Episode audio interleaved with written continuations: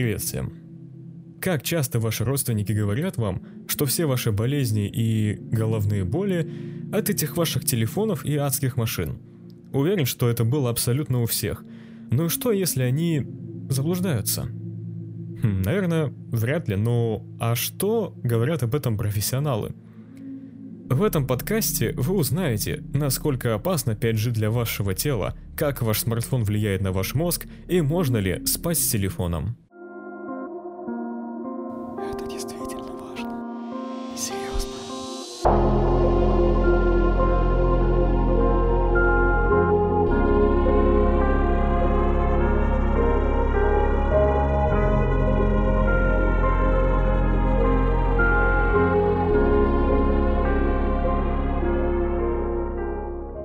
Нет никаких доказательств, что 5G вызывает рак, ухудшает репродуктивность или даже зомбирует людей. Но есть исследования, которые подтверждают то, что температура человека поднимается на 1 градус, если он находится в непосредственной близости от источника излучения.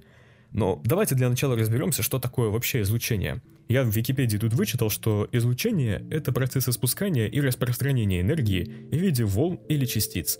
Излучение бывает всего двух типов ионизирующее и неионизирующее. Ну, ионизирующее это что у нас? Это рентгеновское, ультрафиолет и радиоактивное излучение. В общем, опасная такая штука. Но нас интересует неионизирующее. Это у нас видимо, ну то есть свет какой-нибудь там или что-нибудь еще. Инфракрасное это, ну от пульта в основном телевизора. Ну в общем вы все знаете, что такое инфракрасное излучение. И радиоволны, микроволновые волны, то же самое, это все одинаково. Ионизирующее излучение, оно ну для человека очень опасно, если вы уже поняли. И если такое где-то будет в городе, надо текать с села. Но телефон не излучает такого излучения. Он вообще не способен как-то навредить человеку и 5G в том числе. Так вот, я говорил про то, что излучение от вышек способно нагреть человека на 1 градус. Но если смотреть в то же исследование, которое происходило в Швеции, то можно увидеть и замеры, которые показывают, что адские башни никак не могут ни навредить и даже нагреть человека в непосредственной близости, так как излучение в 50 раз меньше того, чтобы нагреть человека на 1 градус, да. Все новости выкусите. Также вышки имеют направленное действие, которое охватывает площадь не вокруг себя, а на 30 или максимум на 120 градусов. Чаще всего это 30-60 градусов. В смысле не температура, а угол вокруг себя, да. И чаще всего антенны, ну, не направлены на жилые дома. Ну, лично я с таким сталкивался, что они направлены на дома. Ну, даже если направлены, бетонные стены, они задержат это излучение, потому что они бетонные, они толстые. И Наверняка вы вспомните, что не у всех хорошо ловит мобильный интернет, если находишься ну, в ванной или даже в центральной части квартиры, в лифте или где-нибудь еще. Там вообще даже не связь никакой не ловит. К тому же есть исследования, которые подтверждают, что вышки нового поколения безопаснее, чем предыдущие. Например, тот же 4G чуть вреднее, чем 5G. А если купить хороший измеритель, ну, можете скинуться всем домом, потому что такой измеритель нормальный стоит в районе 3000 долларов. Да, смотрел на Амазоне и просто взять и измерить хотя бы свой Wi-Fi роутер, который будет излучать на порядок сильнее, чем та же вышка. Стандарты в России у нас очень жесткие, да. Самые жесткие в мире, кстати. Вред от телефона.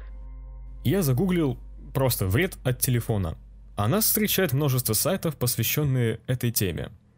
В том числе далеко не безызвестный Роспотребнадзор, который говорит, что телефон разрушает организм человека, может вызвать облысение, вызывает глухоту, ухудшает координацию, может вызвать опухоль уха, вызывает головные боли и тошноту, а еще при долгом использовании превращает вас в Человека-паука. Окей, тогда почему, если целый орган считает, что телефон очень вреден, то почему до сих пор его не запретили, так же как пытались запретить Telegram? Ну ладно, тут дальше есть рекомендации по использованию телефона, читаем дальше. Не пользоваться телефоном во время грозы. Не демонстрировать достоинство своего телефона на улице. Исключить использование телефона детьми. Хоть станет меньше игроков в Квасе. Все это, конечно, интересно, но вот Всемирная организация здравоохранения гласит, что телефон является возможной причиной рака у человека. Копая дальше, можно наткнуться на очень большое исследование американской NTP, в которой большую группу крыс облучали телефонами 9 часов в день на протяжении двух лет. Ставь лайк, если болтаешь по телефону 9 часов в день. Но результаты показали мизерное увеличение риска у самцов, а у самок не было вообще никакого эффекта. Исследование Интерфона показывает, что телефоны либо не вызывают рак, либо недостаточно информации. В любом случае, телефонная индустрия сейчас каких-то 20 лет, и поэтому еще достаточно информации просто нет. Можно ли спать с телефоном? Вы удивитесь, ну да, можно, но это далеко не лучшая идея, и время залипания в смартфон тоже нужно сократить, особенно перед сном. Почему? Потому что телефон излучает синий цвет, который напрямую влияет на наш интересный гормон мелатонин, который склоняет человека ко сну. Когда начинает темнеть, мелатонин вырабатывается, и нам хочется спать, а яркое освещение очень сильно снижает выработку этого гормона. Но ощутимее всего влияет свет от телефона, то бишь синий свет, который имеет длину волны около 450 нанометров, а это синее свечение. Также были исследования, которые показывают, что синий свет тормозит наши биологические часы примерно на 3 часа. Таким образом, если вы хотите дольше и лучше спать, не пользуйтесь телефоном хотя бы за час до сна и не храните его под подушкой. Итоги. На самом деле все исследования говорят, что либо телефоны не влияют, либо совсем чуть-чуть, буквально на долю процента повышают риск опухоли, а газеты, новости и прочие СМИ раздувают все в 10 раз и делают из этого сенсацию, впрочем, ничего нового. Наши родственники подвергаются этой информационной бомбе и начинают верить и навязывать это суждение всем остальным. Но вот спать с телефоном не очень хорошая идея, да и к тому же намного лучше вообще сократить время использования телефона, особенно перед сном.